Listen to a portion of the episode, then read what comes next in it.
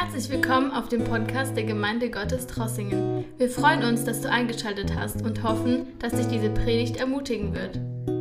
Ja, lasst uns zum Wort Gottes kommen. Wir haben jetzt äh, zwei Sonntage über ein Thema gesprochen. Eine Gemeinde, die liebt, wollen wir sein. Und ich wünsche auch heute Morgen, dass wir verstehen, wie wichtig ist, dass wir lieben, dass wir wirklich den Herrn lieben, sein Kommen lieben, bereit sind auf sein Kommen. Und ich möchte heute in diese Richtung gehen in der Predigt. Eine Gemeinde, die liebt, die wartet auf den Herrn. Und ja, wir wollen ein Wort Gottes lesen aus Offenbarung, Kapitel 3. Ähm, Lasst uns aufstehen zusammen.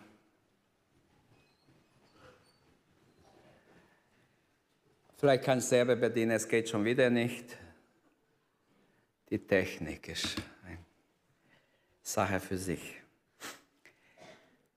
Eine Gemeinde, die auf Jesus wartet, wollen wir sein, eine Gemeinde, die liebt. Ich lese Gottes Wort aus Offenbarung 3, Vers 10 bis 13. Weil du bewahrt hast das Wort von meiner Geduld, will ich auch dich bewahren vor der Stunde der Versuchung, die kommen wird über den ganzen Weltkreis, zu versuchen, die da wohnen auf Erden. Siehe, ich komme bald. Halte, was du hast, dass niemand deine Krone nehme. Wer überwindet, dem will ich machen zum Pfeiler in dem Tempel meines Gottes. Und er soll nicht mehr hinausgehen, und ich will auf ihn schreiben den Namen meines Gottes und den Namen des neuen Jerusalem, der Stadt meines Gottes, die vom Himmel herniederkommt, von meinem Gott. Und meinen Namen, den neuen. Wer Ohren hat, der höre, was der Geist den Gemeinden sagt. Ich sehe, die Zeit ist ziemlich vorangeschritten, aber es ist wichtig, dass wir auch für Gottes Wort Zeit nehmen. Und wir wollen einfach jetzt beten. Herr, sprich zu uns. Was wirst du uns sagen? Vater, wir danken dir für dein Wort. Danke auch für diese Verheißung. Danke, dass dein Wort uns ermutigen will, uns Kraft geben will, uns beistehen will in der Zeit, in der wir leben. Egal, was noch kommt in der Zukunft. Wir wissen, deine Verheißungen sind Ja und Amen. Deine Verheißungen gelten für alle, die sich dir anvertraut haben, für alle, die sich dir hingegeben haben, die Hoffnung auf dich gesetzt haben. Danke, Herr, dass du uns durch diese Trübsal, die kommen wird, auch hindurchträgst, bis die Entrückung kommt, Herr. Wir danken dir dafür, dass du uns hilfst, dass wir standhaft bleiben, dass wir dein Wort halten, dass wir nicht aufgeben, dass wir nicht schwach werden, sondern stark werden in dir und dich erwarten. Halleluja. Danke, Herr. Segne jeden einzelnen Vater. Im Namen Jesu bitte ich. Amen. Amen. Nimm bitte Platz. Welch eine hoffnungsvolle Verheißung. Ähm, weil du bewahrt hast das Wort von meiner Geduld, will auch ich dich bewahren vor der Stunde der Versuchung, die über die ganze Erdkreis kommen wird. Es ist einfach eine Verheißung für die Gemeinde Philadelphia damals und auch für die Gemeinde heute, für alle Christen, die sich Gott anvertraut haben, auch heute, besonders auch in dieser Endzeit. Wir haben keine geschichtlichen Beweise, wie Gott damals die Gemeinde Philadelphia bewahrt hat in den Trübsalen, die damals waren. Ich weiß keinen Hinweis in der Kirchengeschichte, aber ich weiß, dass Gott und seine Verheißungen Ja und Amen sind. Und die sind in Erfüllung gegangen, auch wenn sie nicht aufgeschrieben wurden wie. Und es gilt jetzt für uns, für die Gemeinde heute, für alle lebendige Christen heute, für die Gläubigen, die sich an Jesus halten, an sein Wort halten, gilt diese Verheißung. So wie auch Jesus gesagt hat, ich habe im Dezember darüber gepredigt, Lukas 12, äh, Vers 32, fürchte dich nicht, du kleine Herde, Denn es ist des Vaters Wohlgefallen, euch das Reich zu geben. Gott wusste, wie er seine Gemeinde vor der Verfolgung und auch in der Verfolgung bewahren konnte. Wir haben viele Beispiele aus der Geschichte, zum Beispiel in der französischen Revolution. Da weiß ich aus der Kirchengeschichte, dass massive Christenverfolgungen gab und dass äh, man aus verschiedenen Gründen die Christen auch zu verschiedenen Zeiten verfolgt hat. Aber die, zum Beispiel die Soldaten Napoleons haben zugegeben, dass sie, ähm, äh, sie können es nicht erklären, wieso sie die Christen nicht erwischen können. Sie waren auf der Jagd nach den Christen und sie haben kaum wer erwischen können. Irgendwie, entweder hat Gott sie blind gemacht oder irgendwie sind sie immer am falschen Ort gewesen. Aber es gibt äh, Nachweise, dass sehr, sehr viele Menschen damals um ihr Leben nicht, nicht gefürchtet haben. Sie gingen trotzdem zu Gottesdienst, sie versammelten sich überall und die Soldaten fanden kaum welche. Die konnten einfach, die sind wie geblendet gewesen. Der Mehrzahl der Leute, die haben gesagt, gut, wenn wir umkommen, kommen wir um, wir gehen zum Gottesdienst. Und sie hatten ein Eifer, ein Verlangen nach Gott. Sie erlebten, was Gott hier dem, der Gemeinde in Philadelphia damals in den Sendschreiben verheißen hat, weil du bewahrt hast das Wort meiner Geduld, will ich dich auch bewahren vor der Stunde der Versuchung, die kommen wird. Für die Gläubigen von heute sind zwei wichtige Dinge in dieser in diese Zusage. Erstens, geh bitte weiter. Erstens, dass die zu der Zeit äh, die Christen, die zu der Zeit leben, ähm, wenn Jesus wiederkommt, dass sie in die Stunde der Versuchung hineinkommen. Ich werde es gleich vom Text her zeigen. Der erste, die erste wichtige Zusage oder Aussage ist hier, dass wir in die, in die Versuchung und in die Trübsal hineinkommen.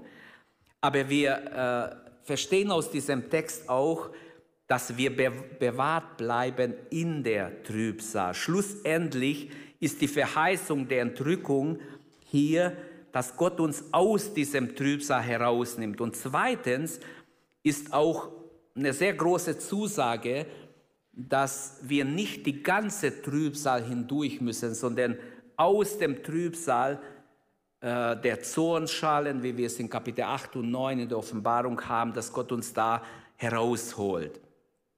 Und demzufolge wird die wachende und betende Gemeinde gleich zu Beginn der Jahrwoche, von dem Daniel weissagt, ähm, beim Schal der letzten Posaune entrückt werden.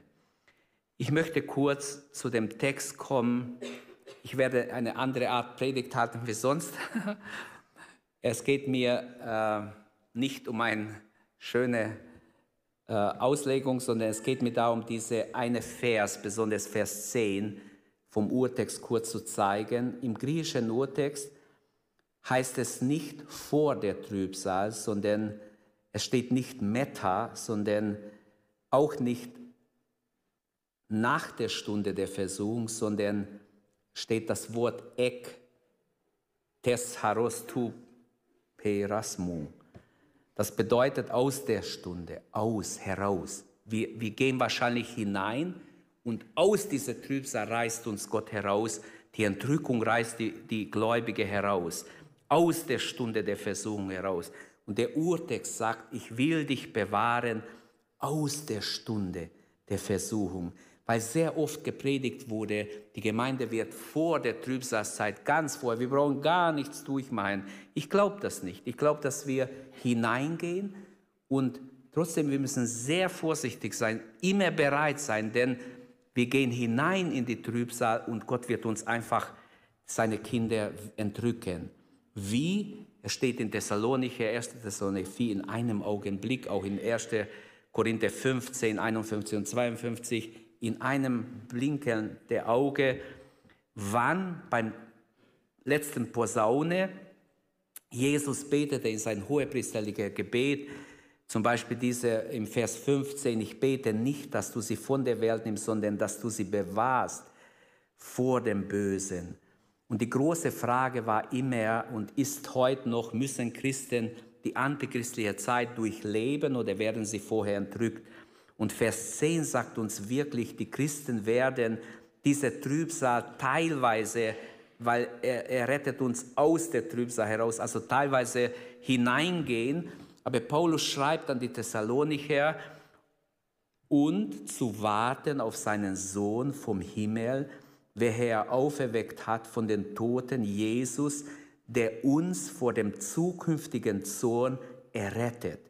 Auch hier ein klarer Hinweis, wie Paulus denkt. Er wird uns vor dem massiven, großen Trübsal, die müssen wir nicht durchmachen, das glaube ich.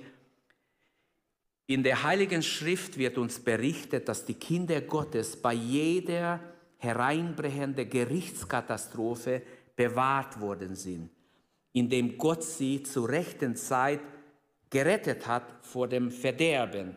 So sehen wir an viele Beispiele in der Bibel, zum Beispiel bei Noah oder bei Lot oder Israel, durch das Passa-Lamm, das Blut, das auf den Türpfosten geschmiert wurde, äh, gestrichen wurde. Oder wir sehen es auch im Beispiel von der Hure Rahab in äh, Josua 6, wie sie auch gerettet wurde, weil sie vertraut hat den, den äh, Spionen.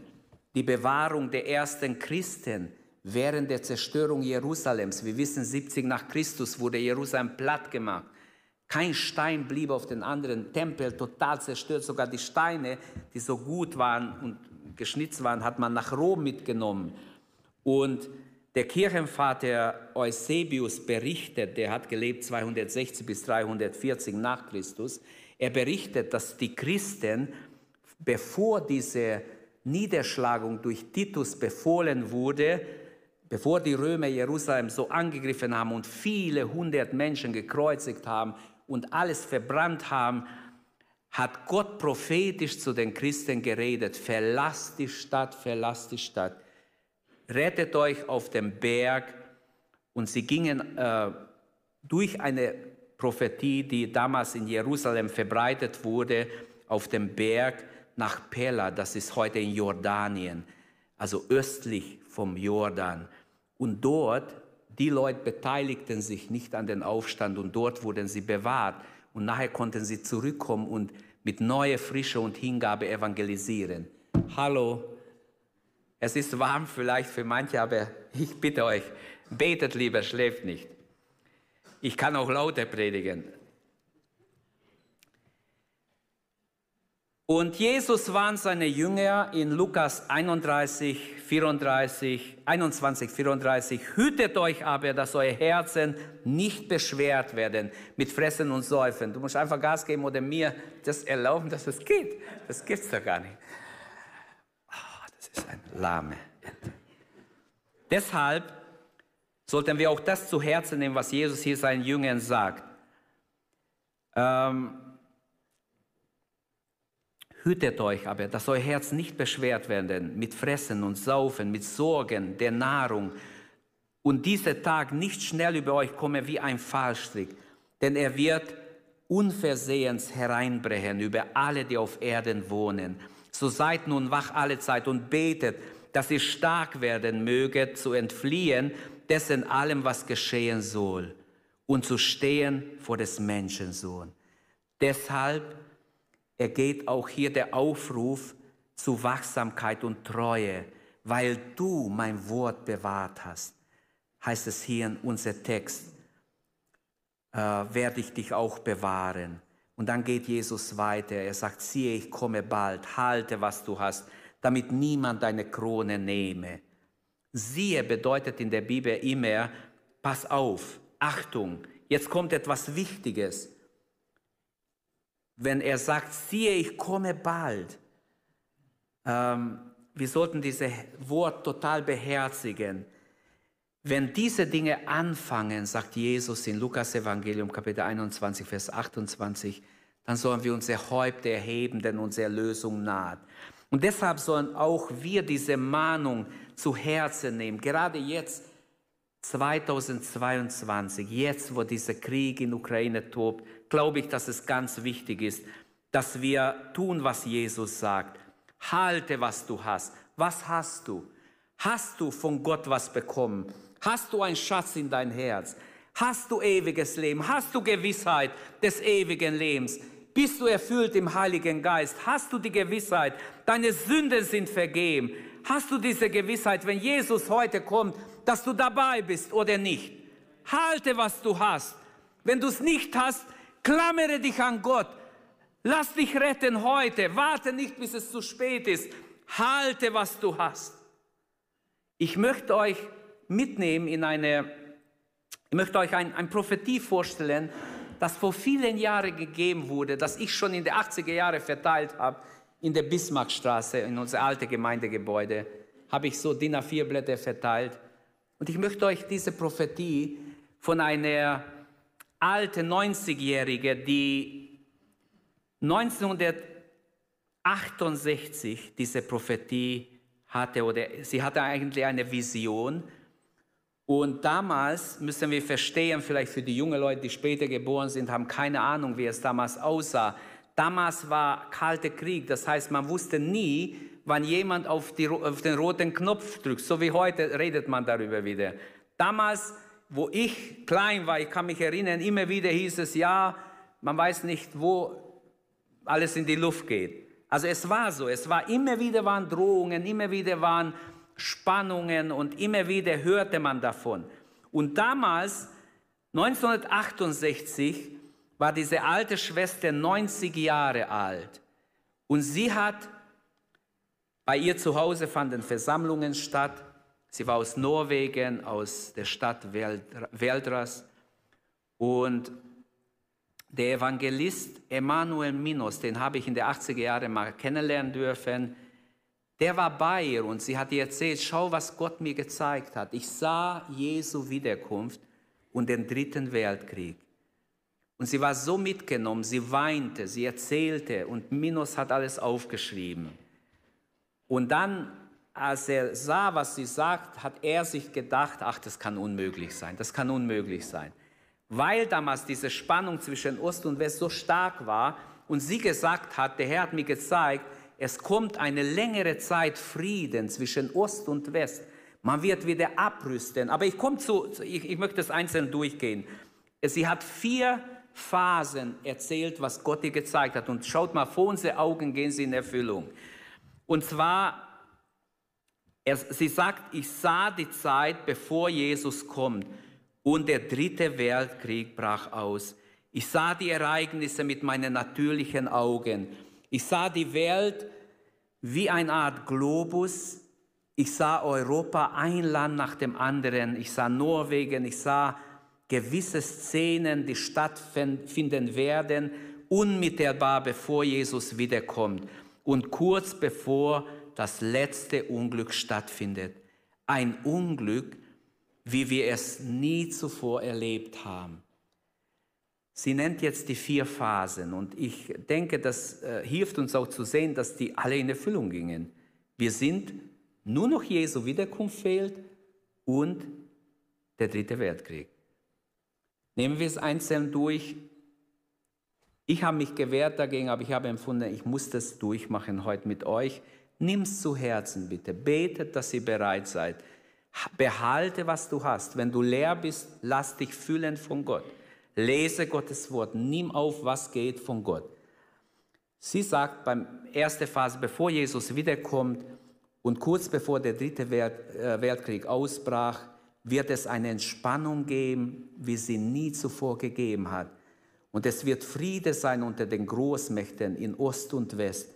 Und es würde eine lange Friede sein.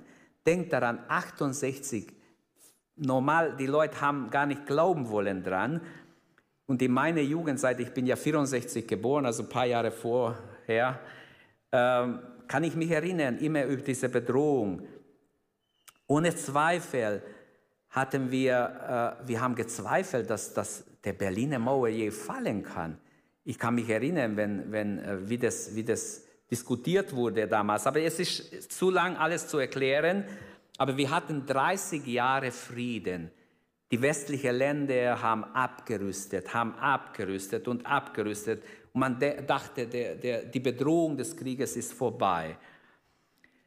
Ähm, in dieser Friedensperiode wird in vielen Ländern Abrüstung stattfinden, auch in Norwegen. Und wir werden nicht vorbereitet sein, wenn es losgeht. Der dritte Weltkrieg wird auf eine Weise beginnen, die niemand erwartet hat und von unerwarteter Seite. Unter den Christen wird eine laue Haltung sein. Das ist die zweite Phase. Unter den Christen wird eine laue Haltung sein. In den 60er Jahren erlebten viele Länder in Europa Erweckung, Geistesausgießungen, neue Erweckung, richtige Aufbrüche. Der Wind des Geistes hat in den Versammlungen geweht. Lebendige Gottesdienste kennzeichneten die ganze Pfingstgemeinden. Geschwister, wachen wir auf.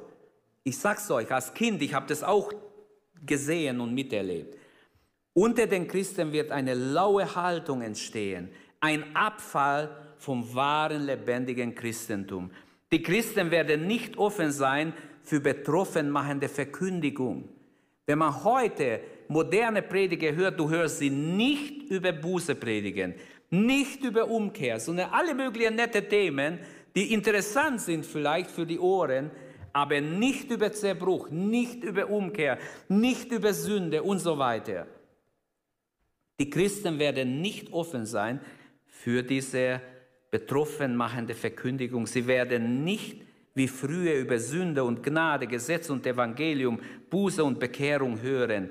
Stattdessen kommt ein Ersatz, das Wohlstandsevangelium, industrielle Wohlstandschristentum, alles, was sich darum dreht, Erfolg zu haben. Genau das haben wir. Gemeinden loben sich, wie viel sie erreicht haben, was sie alles erreicht haben. Wir wollen einfach heute Morgen erkennen, ohne die Gnade sind wir verloren. Wir brauchen diese Abhängigkeit von Gott. Und wir müssen ganz neu zerbrochen sein über jede Sünde in unser Leben, über jede äh, wiedergöttliche Sache, was in unser Leben ist. Es wird um materielle Güter gehen, um Dinge, die Gott uns niemals auf diese Weise versprochen hat.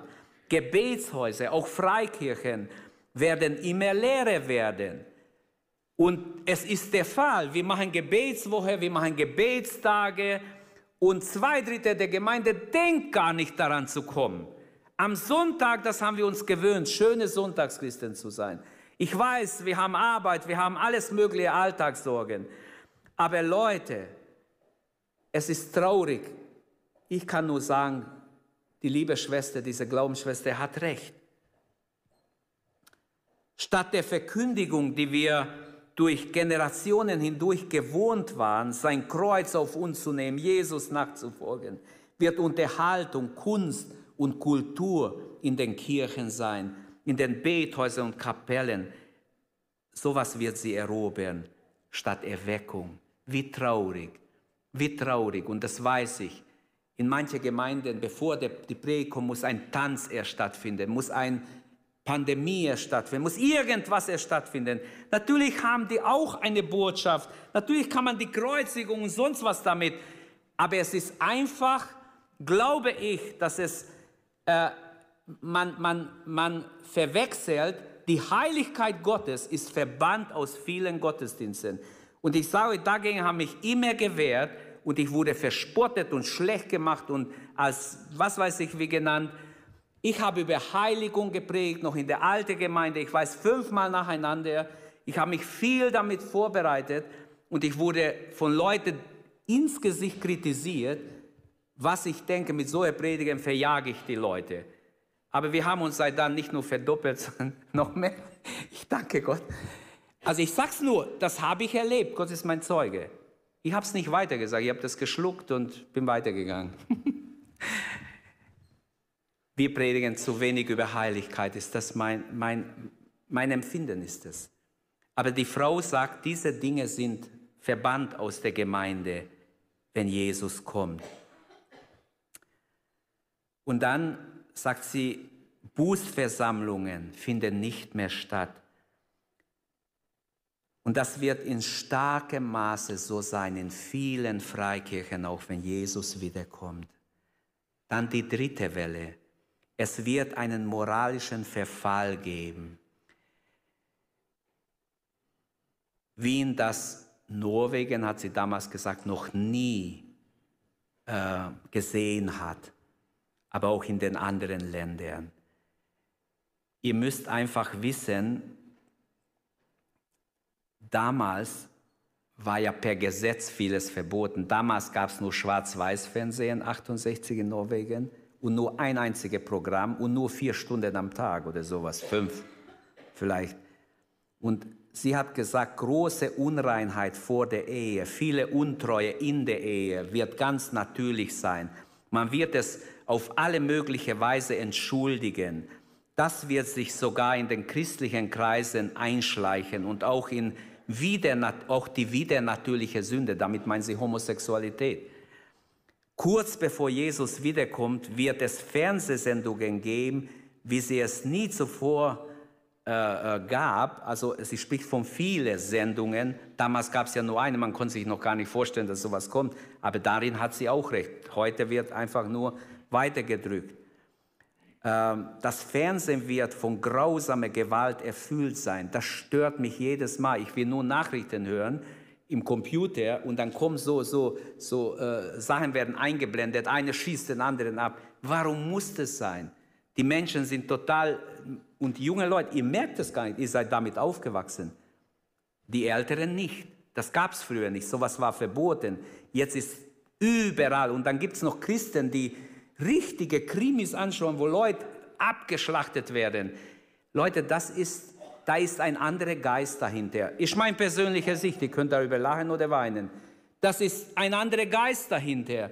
Das ist nie der Geist Christi. Das wird euch nie näher zu Gott bringen. Es wird eine Blockade eventuell sein in euer Glaubensleben, in euer Kopf, dass ihr gar nicht Dinge glauben könnt. Hört auf mich heute Morgen, ich habe ein, ein trauriges Herz über manches, was uns bevorsteht. Glaubt mir, diese Dinge sind wahr. Auch in der Gemeinde Gottes sind sie wahr. Wenn wir nicht wachen und beten, all das ist in der Gemeinde. Das Fernsehen wird von grausamer Gewalt sein, so dass die Menschen lernen zu morden und und und. Und dann sagt sie, die Leute werden das nachmachen, was sie sehen.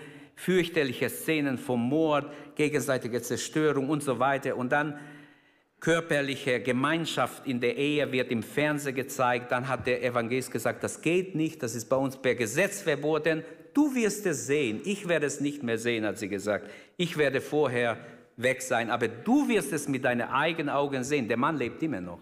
Der Minos lebt, er ist jetzt 78, glaube ich. Und er muss das alles sehen. Das ist so erfüllend. Und wisst ihr, warum ich die Prophetie jetzt euch vortrage? Dieser Evangelist hat gesagt, mir schien das so unmöglich, ich habe ich hab es zwar aufgeschrieben, ich habe es in der Schublade getan und 30 Jahre später habe ich es rausgeholt, ich habe gesagt, hey, das, das geht in Erfüllung. Leute, das muss ich veröffentlichen.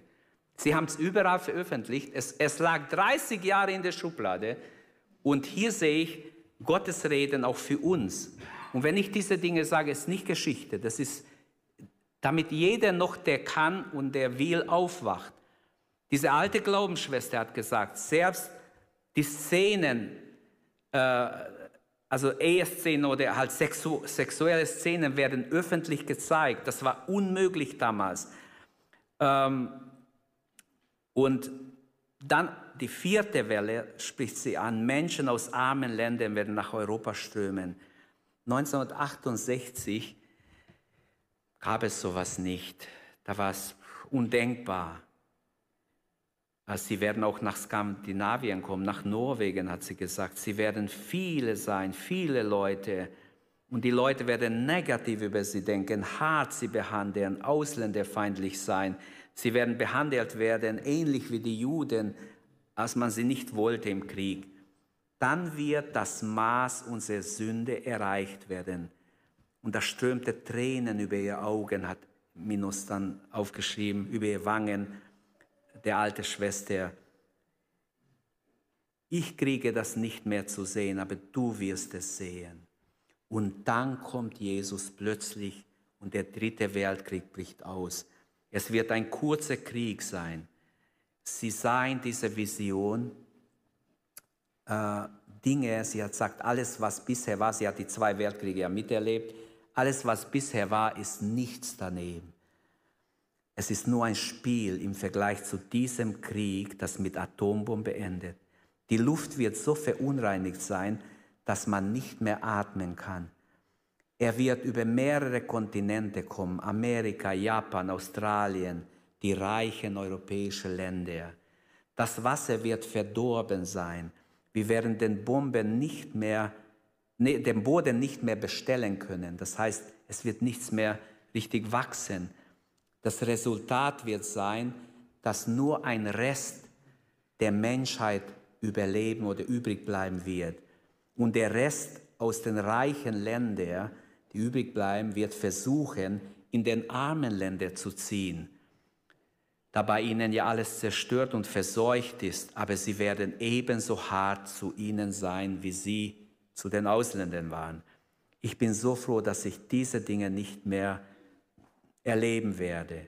Aber wenn die Zeit kommt, musst du das unbedingt sagen. Gott hat mir das alles gezeigt, hat sie noch gesagt. Und nichts von dem allem ist im Gegensatz zur Bibel, was ich bisher hier gelesen habe. Diese Prophetie ist immer über Einklang mit der Bibel. Ich kann nicht eine Sache finden, das nicht so wäre. Ähm, wie gesagt, ich habe diese Prophetie schon öfters in die Hand gehabt und gelesen, aber diese vier Wellen ähm, sind alle in Erfüllung gegangen. Jetzt kommen, werden Millionen Ukraine wahrscheinlich kommen.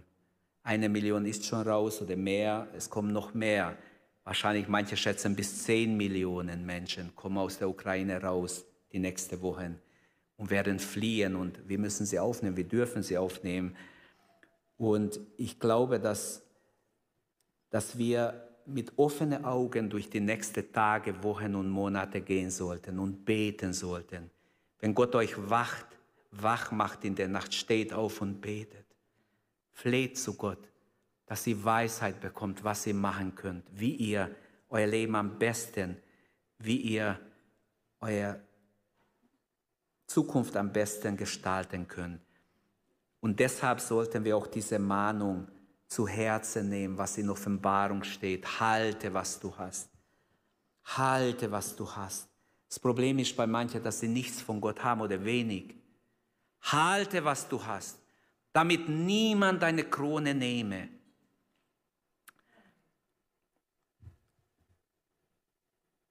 Es geht hervor aus diesem Sendschreiben an Philadelphia, dass die Gemeinde Jesu Werte besitzt, die unendlich wertvoll sind. Halte, was du hast. Die Werte, die wir haben, die Erlösung ist etwas Besonderes. In ihm haben wir die Erlösung. Durch sein Blut. Halleluja. Wie wunderbar. Epheser 1,7.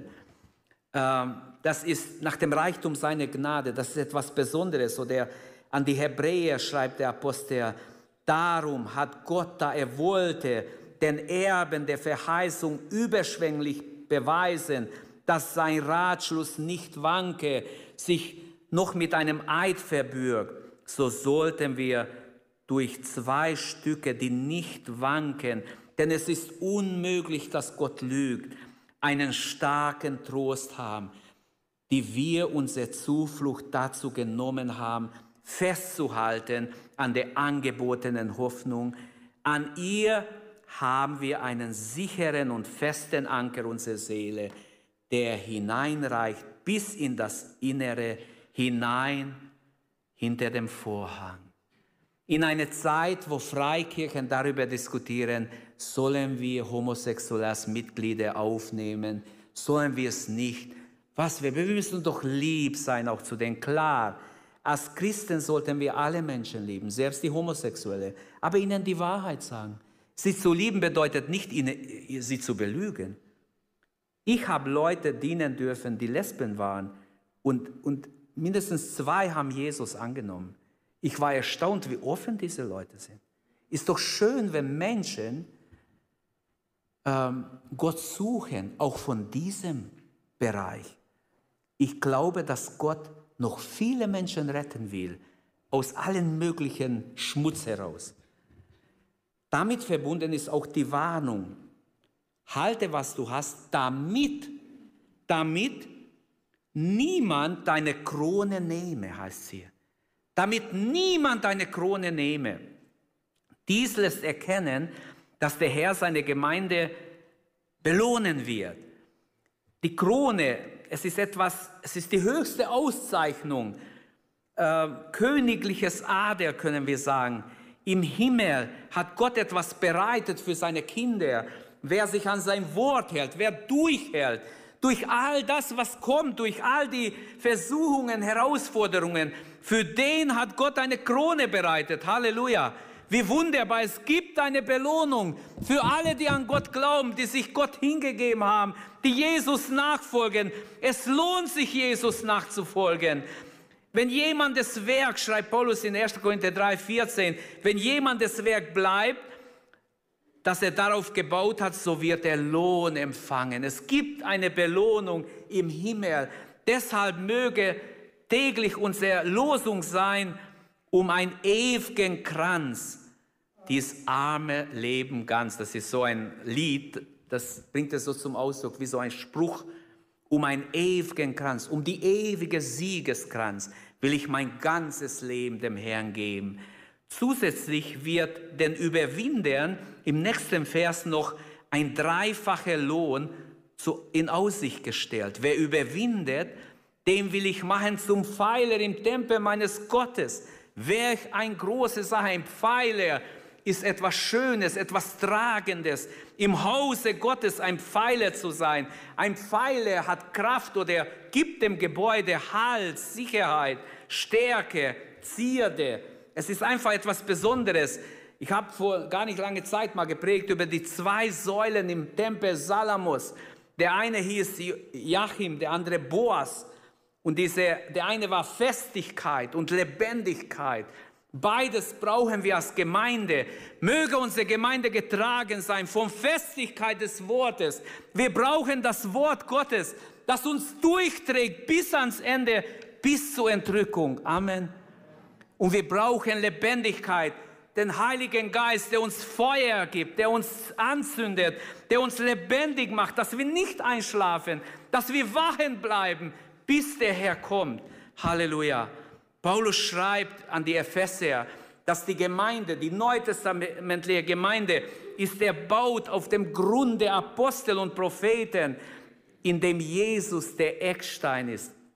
Dieser Eckstein, der alles zusammenhält auf welchem der ganze Bau hinan oder ineinander gefügt wächst zu einem heiligen Tempel im Herrn.